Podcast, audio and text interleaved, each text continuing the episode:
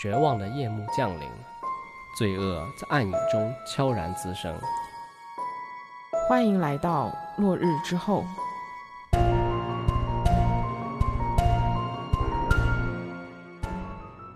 Hello，大家好，我是根浩宇，我是金龙鱼。前两天我的朋友圈都沉浸在万圣节的那个氛围之中啊，今天呢也正好是万圣夜啊，明天就是万圣节了。呃，上海这边的万圣节氛围非常浓，在巨鹿路那边有很多很多人 cos，我甚至是 看见了安陵容在巨鹿路上划船，看见了佛祖骑单车，还看见了观音和派大星一起吃饭。这些跨界的搭配也太搞笑了吧！就我们今天讲的案子呢，也是发生在一个万圣节的派对上的。在这个派对上呢，大家也都 cos 成了自己喜欢的角色，还有人呢就 cos 成了妖魔鬼怪的样子。但是就在这么一个欢乐的氛围中，谁都没有注意到有一个真正的恶魔潜藏在这个派对里。那我们话不多说，就开始今天的案子吧。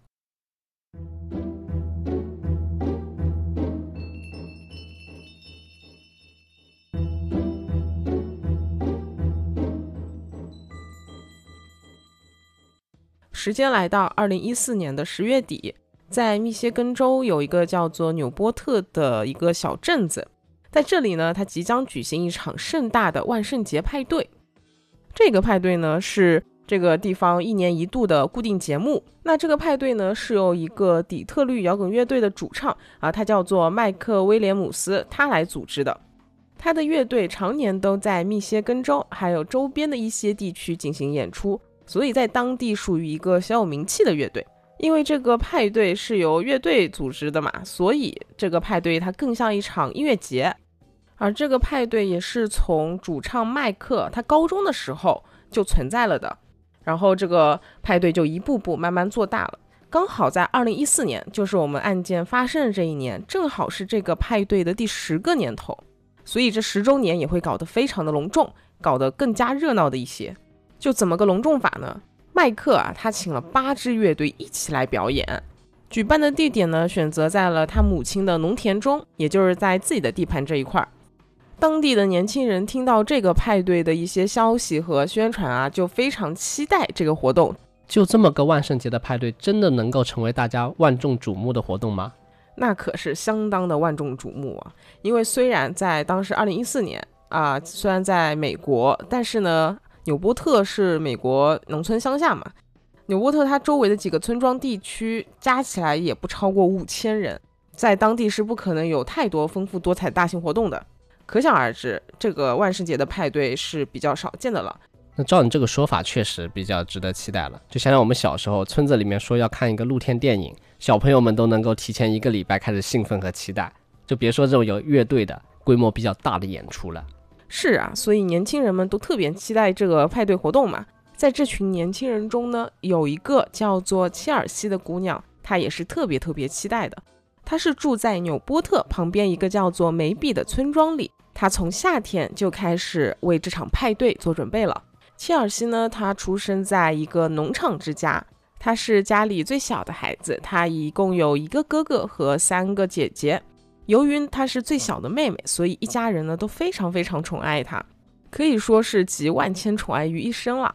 她和姐姐卡珊德拉的关系呢是最好的，因为她们俩的年龄差距不太大，所以呢她们也成为了无话不谈、最贴心的姐妹。她们关系好到可以说是形影不离。尽管她们是住在一起的嘛，然后可以天天见面，但是只要有一天没有见到面，切尔西都会给姐姐拨打视频电话。跟姐姐呃聊天，谈论今天她发生的事情，呃讲讲学校里的一些事情。姐姐呢也会讲一些工作上的这些事情。总之两个人感情是非常好的。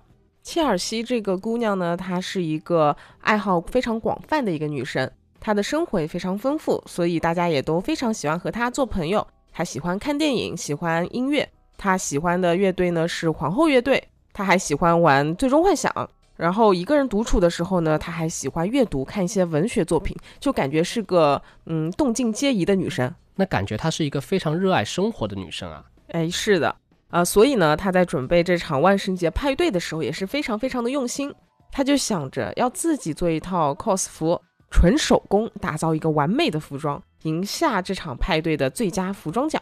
于是他在派对开始前的几周就着手准备派对上要穿的服装了。他这一次准备 cos 成蝙蝠侠中的一个角色，叫做独藤女。独藤女在蝙蝠侠的设定中呢，是一名由于被注入了性质不稳定的毒素后，呃，获得了一些植物方面的超能力的一个超级反派角色。拥有一头狂野的红色头发，身上还覆盖着一些毒藤，脚踩一双高跟鞋。可以看得出来，这个服装制作应该是挺复杂的。所以为了做好这一身 cos 服，切尔西他花了几周的时间，在每天下班之后，利用业余时间将一片片的塑料常春藤叶。缝在了自己的这个紧身衣上。功夫不负有心人啊！当他完成这个精美的 cos 服装后呢，周围的朋友们都送来了极致的赞美，说：“哎呀，你这衣服真的是太棒了，一定能拿到那个最佳服装奖的。”而夸他这个手艺实在是太强了，做出来的东西太完美了。除了这一身精致的 cos 服呢，切尔西还准备了一顶栗色的假发和一双红色的平底鞋。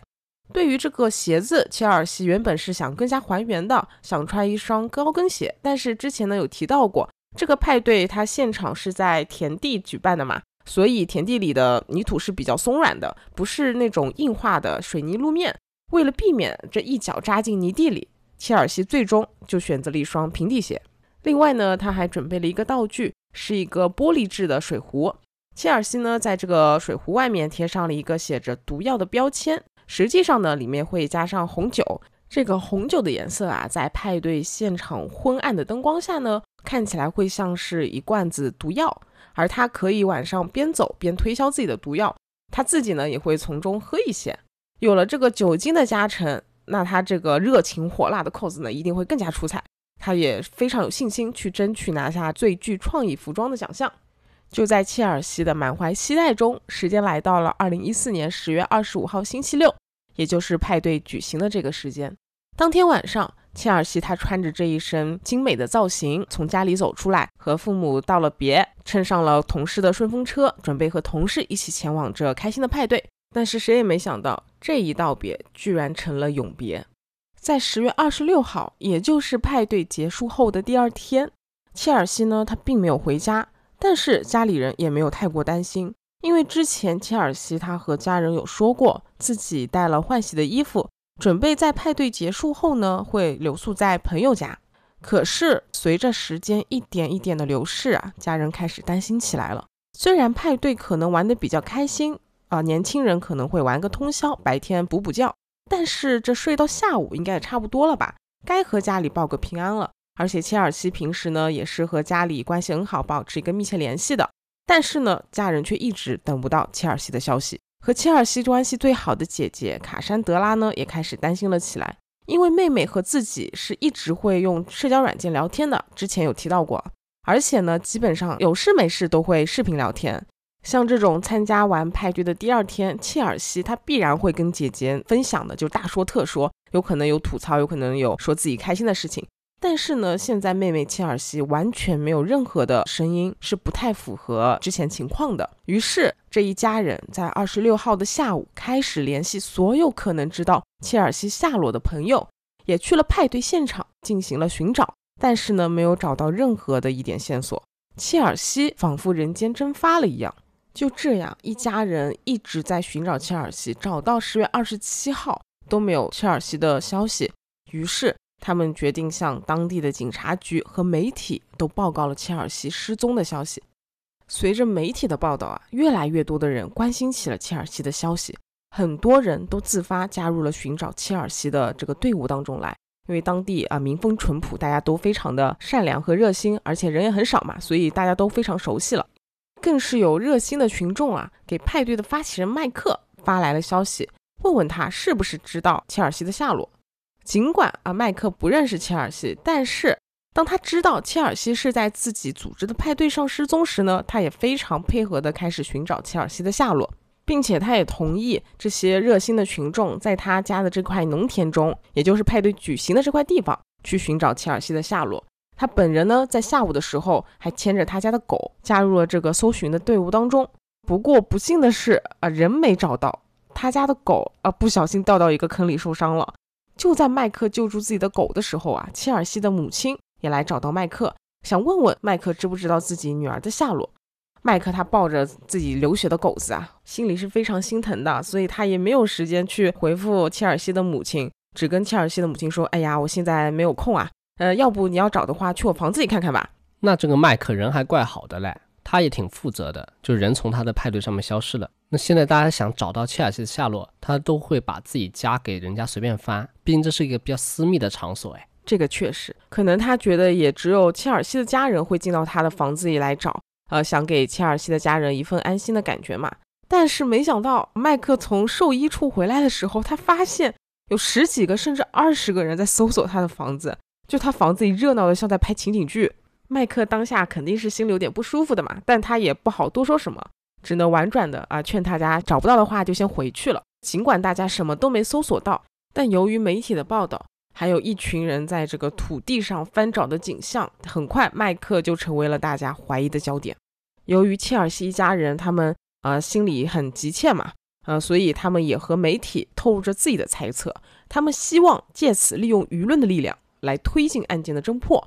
他们就和媒体说啊，他觉得女儿的失踪和麦克有关系。说可能女儿就被绑在麦克的地下室里。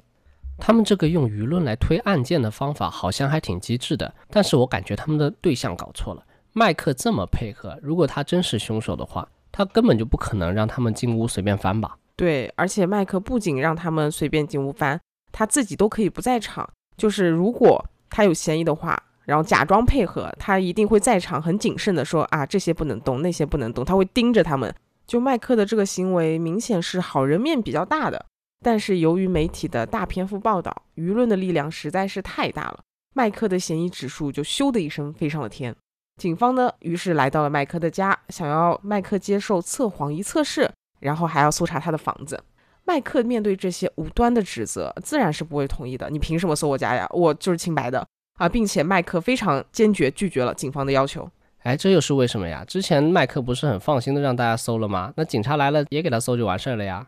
但警察和平民搜这两个身份的人来搜房子，就代表的意义就不同了。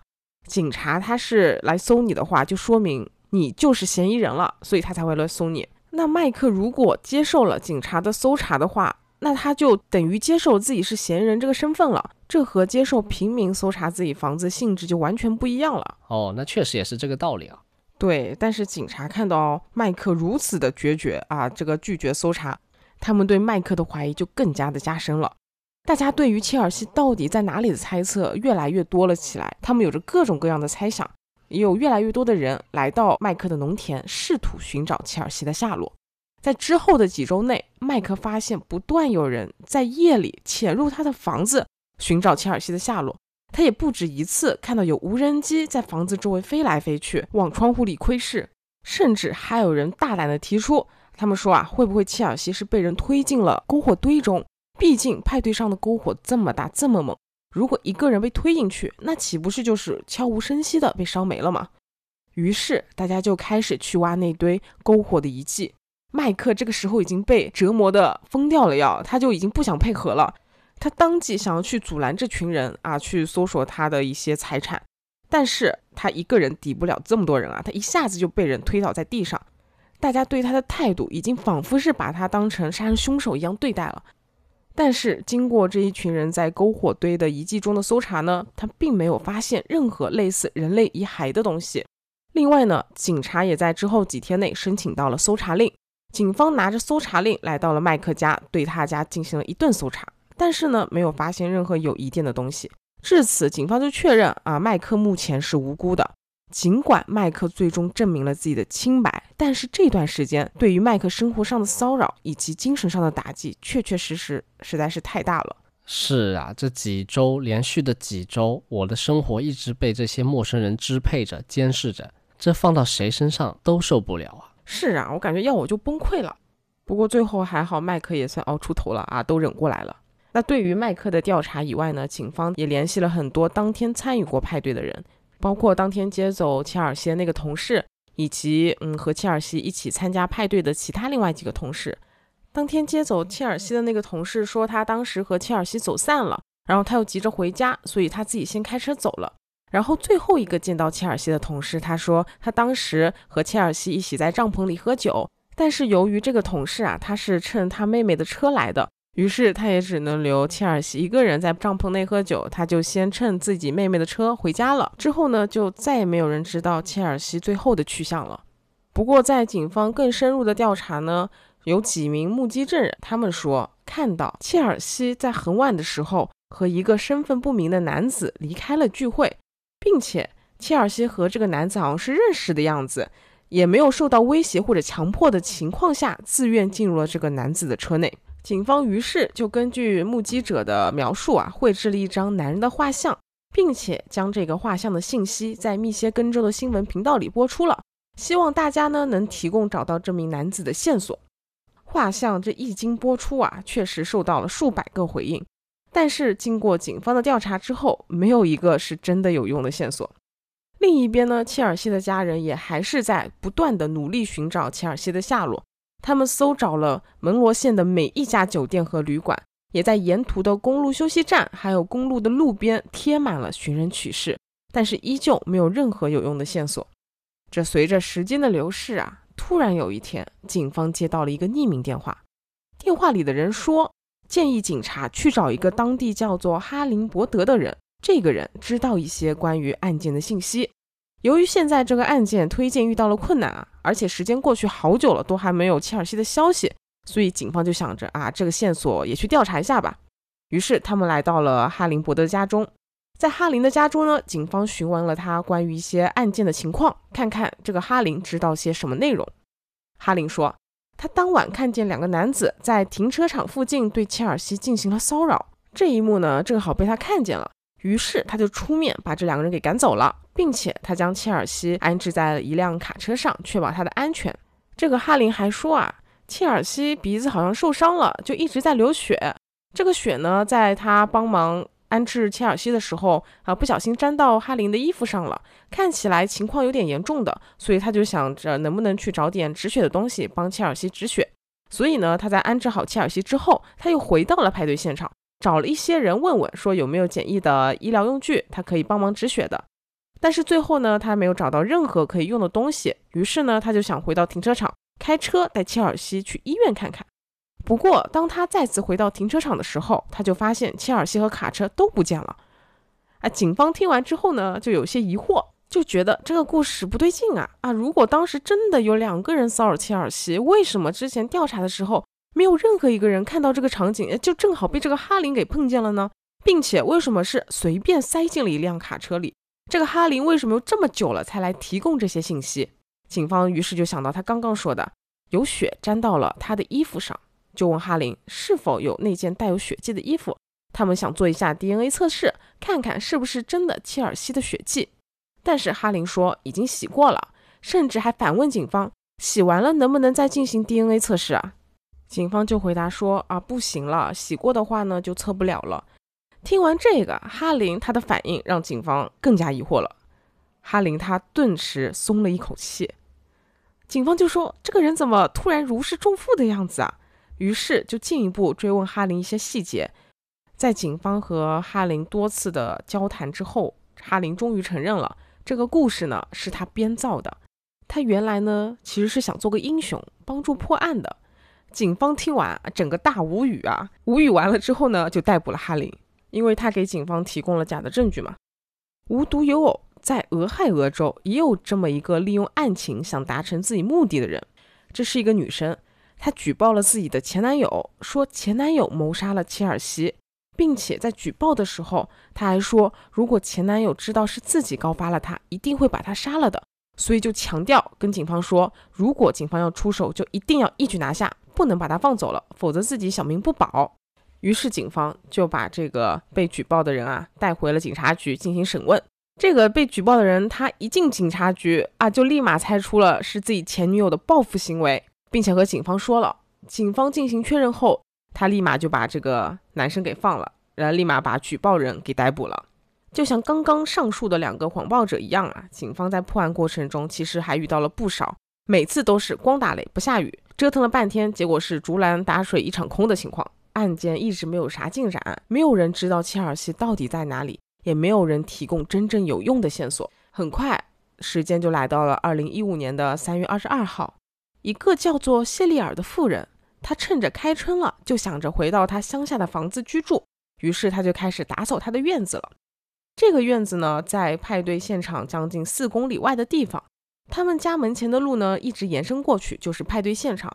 他打扫这个院子和附近土地时呢，发现了一只红色的鞋子。他一开始没有注意啊，就把这鞋子扔进了垃圾袋中，想着第二天处理掉。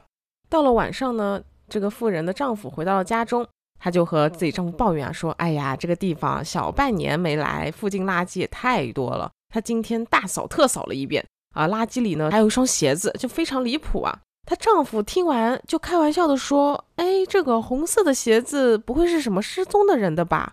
比如之前失踪的切尔西。”这个妇人听完之后连连摇头说：“啊，不可能，绝对不可能！警方都找了整个冬天了，我们也算是在搜查范围之内的，这个肯定不是切尔西的呀。”但是夫妇二人啊越聊越不对劲，想到万一呢？因为这莫名其妙有个女生的鞋子非常奇怪啊，于是他们就打电话报警了。将鞋子交给了警察。经过警方的鉴定，这鞋子果然是切尔西的。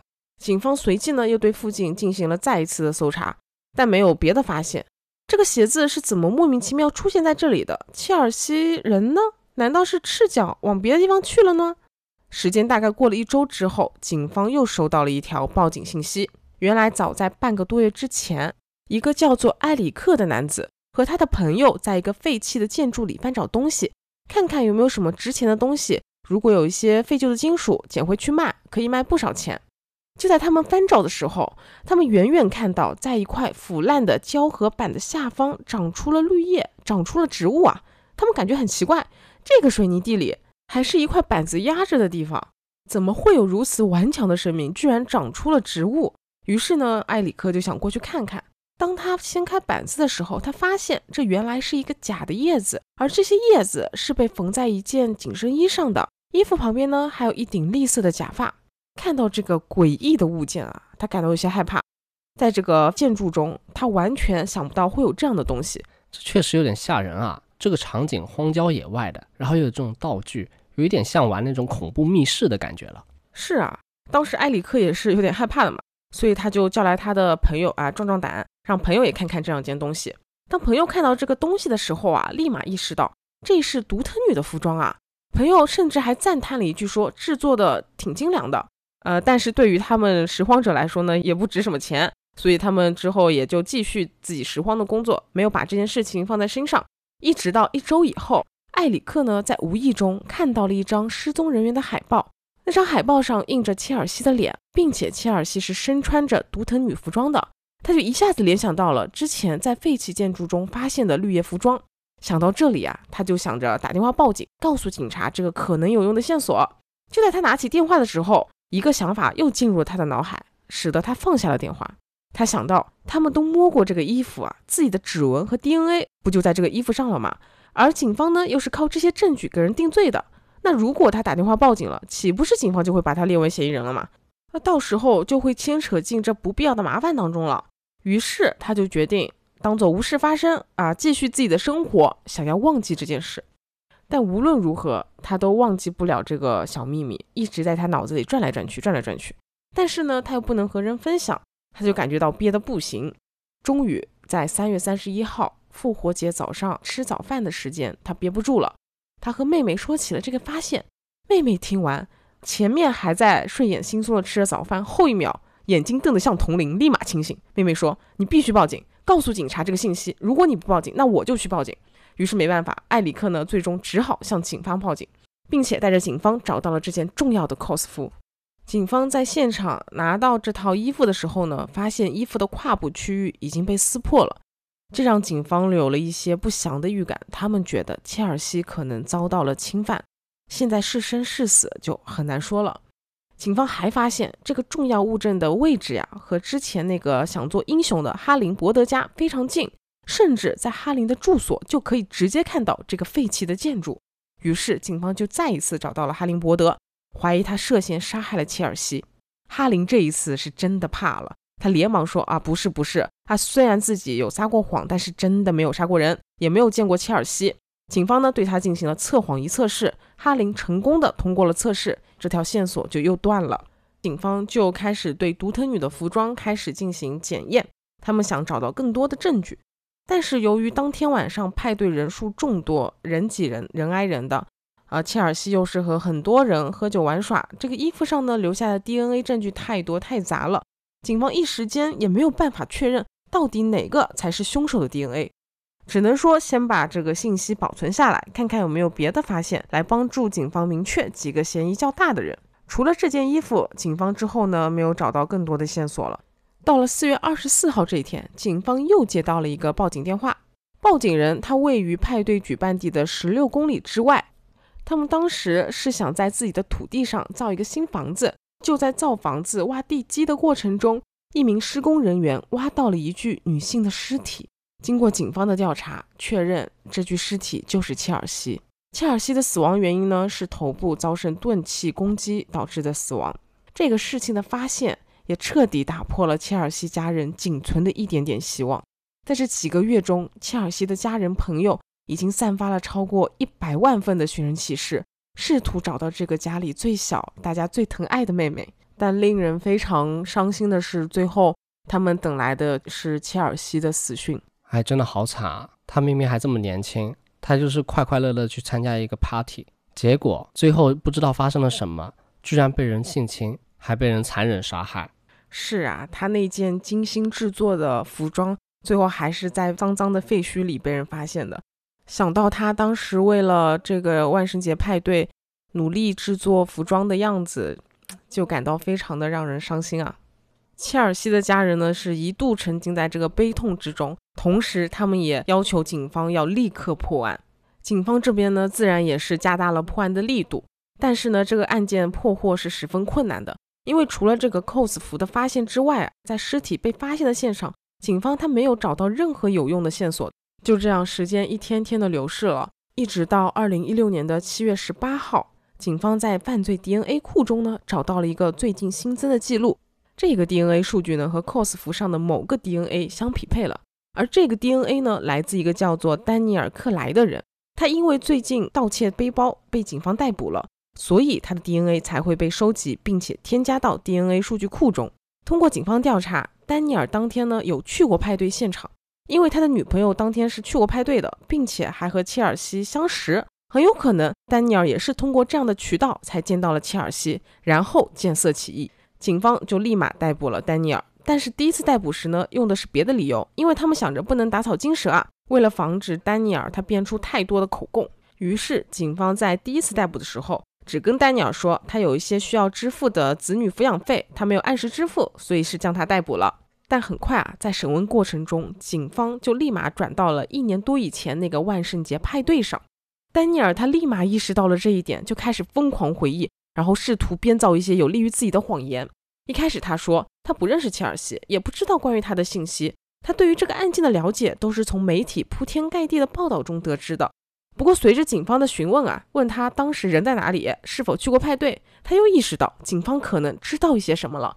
他立马又补充说他去过派对，并且在派对期间呢还和一名女子发生过关系。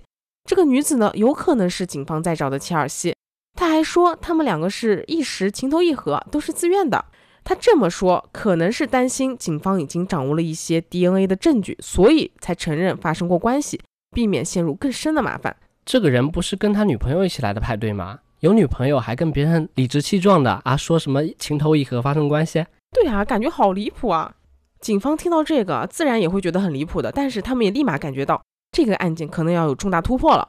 这个人可能就是他们苦苦寻找的犯罪嫌疑人，但是此时如果直接指出说你就是杀人犯啊，质问他前因后果啊，很可能会适得其反，把丹尼尔逼急了，触发了丹尼尔的防御机制。后面如果他一顿乱说，或者交给律师和警方说，那对于破案来说就是相当不利了。这个时候啊，有一个机智的警员，他用了一个相对狡猾的方式来继续审问。他透露给丹尼尔说，切尔西呢患有脆骨病，是个天生的瓷娃娃。出生时骨密度就异常的低，成人后呢，骨骼也还是异常的脆弱的，哪怕是一点点小磕小碰，一次意外的跌倒都有可能导致他身受重伤。那切尔西到底有没有这个病呢？那肯定是没有的，警方只是套他话嘛。丹尼尔听完后呢，就深深陷入这个陷阱当中了。他立马改变了自己的供述。他说，当天他和切尔西发生关系时呢，失手杀死了切尔西。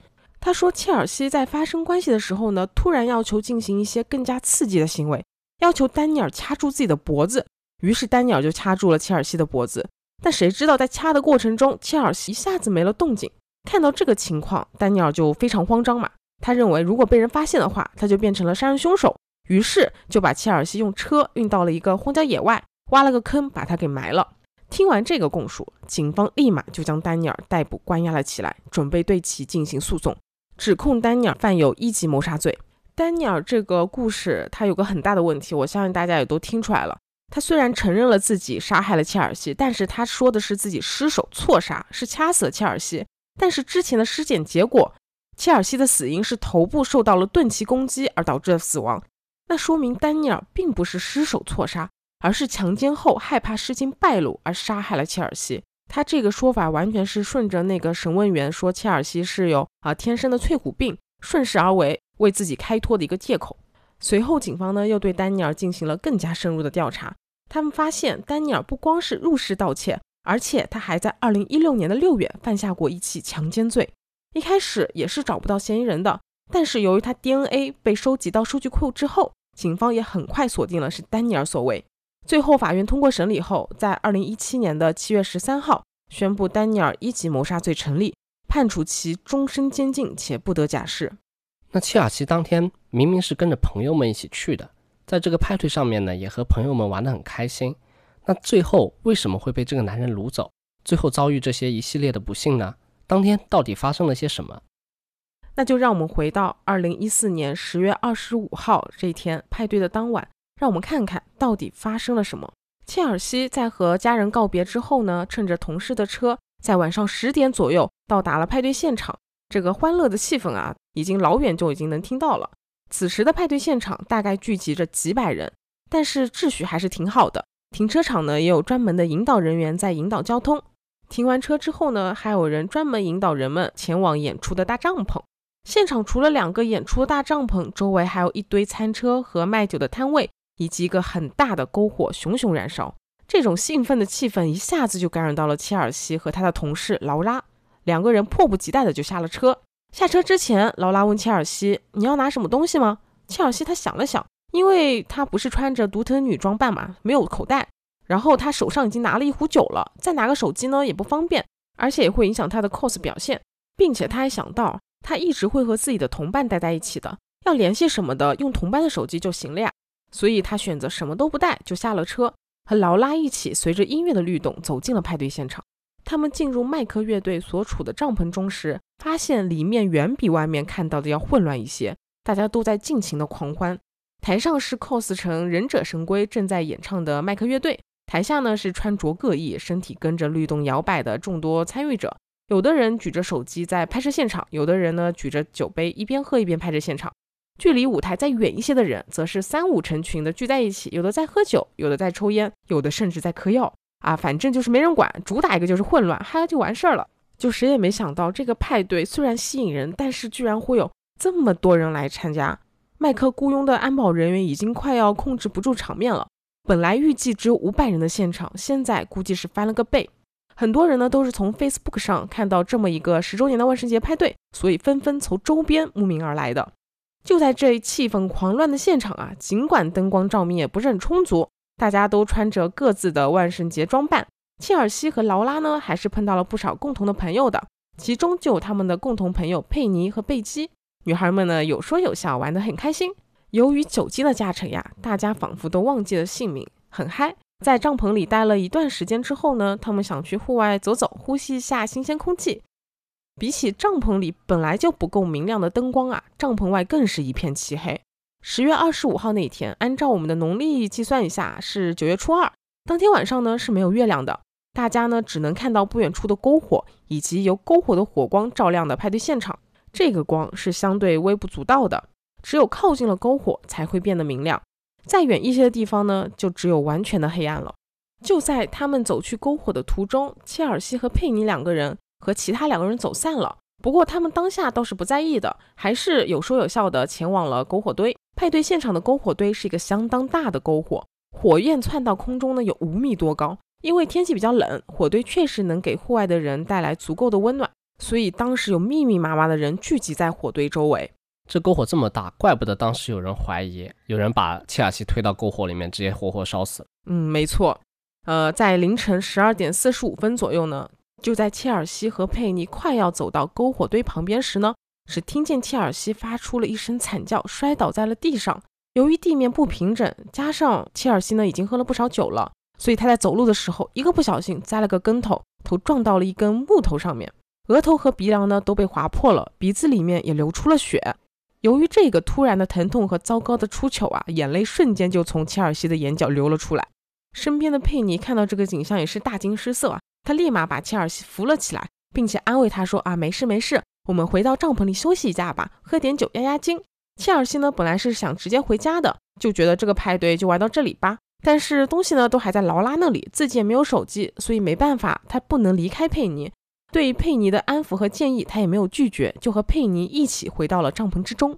在帐篷中呢，他们找了个地方坐下，喝了几杯酒。由于佩妮是坐着她妹妹的车来到派对的啊，之前我们提过，所以她离开时呢，也必须跟着妹妹一起走。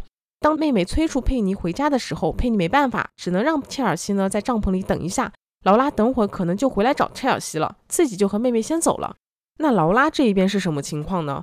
就劳拉之前不是走散了嘛？她走散之后也没有找到切尔西，因为人实在是太多了，劳拉就决定差不多就该回去了。于是她把车上切尔西的包和手机拿了出来。交给了他们共同的朋友贝基，她告诉贝基：“你等会儿看到切尔西就把这些东西给他，并且和他说一声抱歉，自己就先回去了，不能给他搭顺风车了。”可惜的是啊，贝基在人群中也没有找到切尔西。那个时候已经是凌晨一点多了，派对现场呢还是人山人海，鼓乐喧天的。贝基眼瞅着这个时间也有点夜深了，第二天呢他还要上班，不想太晚回家，并且他自己已经喝了不少酒了。第二天一定是头痛欲裂的，而且在派对上，他们遇到了好多认识的人，他就想着切尔西一定可以找到一个朋友，然后顺利安全的回到家中。所以呢，贝基在没有找到切尔西的情况下，带着切尔西的物品离开了派对，回到了自己的家中，倒头就睡了。就这样，切尔西他变得绝望和无助，他没有钱，也没有手机，也没有换洗的衣服，就不知道人该何去何从了。他也尝试着向周围的人借手机，但是没有人愿意给他借手机。他试图找寻有没有顺风车愿意把他给载回家的，但是很遗憾，也没有找到可以帮助他的人。就这样，切尔西他在凌晨三点的时候感觉非常的无助，一个人蹲在角落，默默哭泣了起来，嘴巴里还说着啊，我的朋友都抛弃我了。而这也是他最后被人看见的样子了。那案情呢，我们就说到这里就结束了。听完这个案子，我不知道大家是怎么想的。我是觉得他的几个朋友是有点不负责任的。尽管他们说在派对上有很多呃互相认识的朋友，而且人太多了，他们觉得找起来很麻烦。但是我觉得你始终放一个女孩子在这么多人的一个环境中，就是不安全的。对呀，他首先自己没有车，他也不会开车，而且他现在身上钱也没有，手机也没有，他御寒的衣服也没有。你想十月底。在深夜，其实还是比较冷的。就她是穿一个独藤女的装束，真是有一点绝望和无助的。你说她那时候真是叫天天不灵，叫地地不应啊。对，我觉得居然在现场没有人愿意借手机给她，也没有人愿意载她回家，我觉得是不太科学的事情啊。因为你看，就是她失踪之后，这个小镇上还是有很多人进行搜查、进行帮忙的。这样看起来，大家又好像是热心的。但是为什么在派对现场又这么多人很冷漠呢？我实在是啊想不通这个道理。然后这个凶手也是让我非常无语的。我发现好像这种性犯罪者，他们最后供述的时候都会把受害者和自己说成是自愿的。就像我们之前有一期黑龙江失踪案，凶手为了减轻自己的罪责，他们就可以给受害者造黄谣，说他们是自愿的。这种行为真的是非常非常可恶。另外，不知道大家还记不记得之前我们提到那个哈林这个人啊？他有提到他知道切尔西受伤流血这个事情，那说明他当天是见到了切尔西的。但是呢，他没有帮助切尔西，然后编造有人骚扰切尔西，让他出手帮忙。我怀疑有没有可能他自己对切尔西有进行一个骚扰，最后是他被赶走了。对的，而且赶走他这个人可能就是凶手。然后切尔西看到有个人为我出头，觉得凶手是一个比较善良的人，所以就跟着凶手走了。对啊，不过这也是我们的一个推测。就反正不管推测如何，这真相怎么样，我觉得这种提供假证据的，还说的言之凿凿，和这个警方去反馈的这种人，真的是浪费公共资源。如果当时他反馈的时候，切尔西还活着，那警方的力量都去他他那一边，切尔西岂不是更危险了？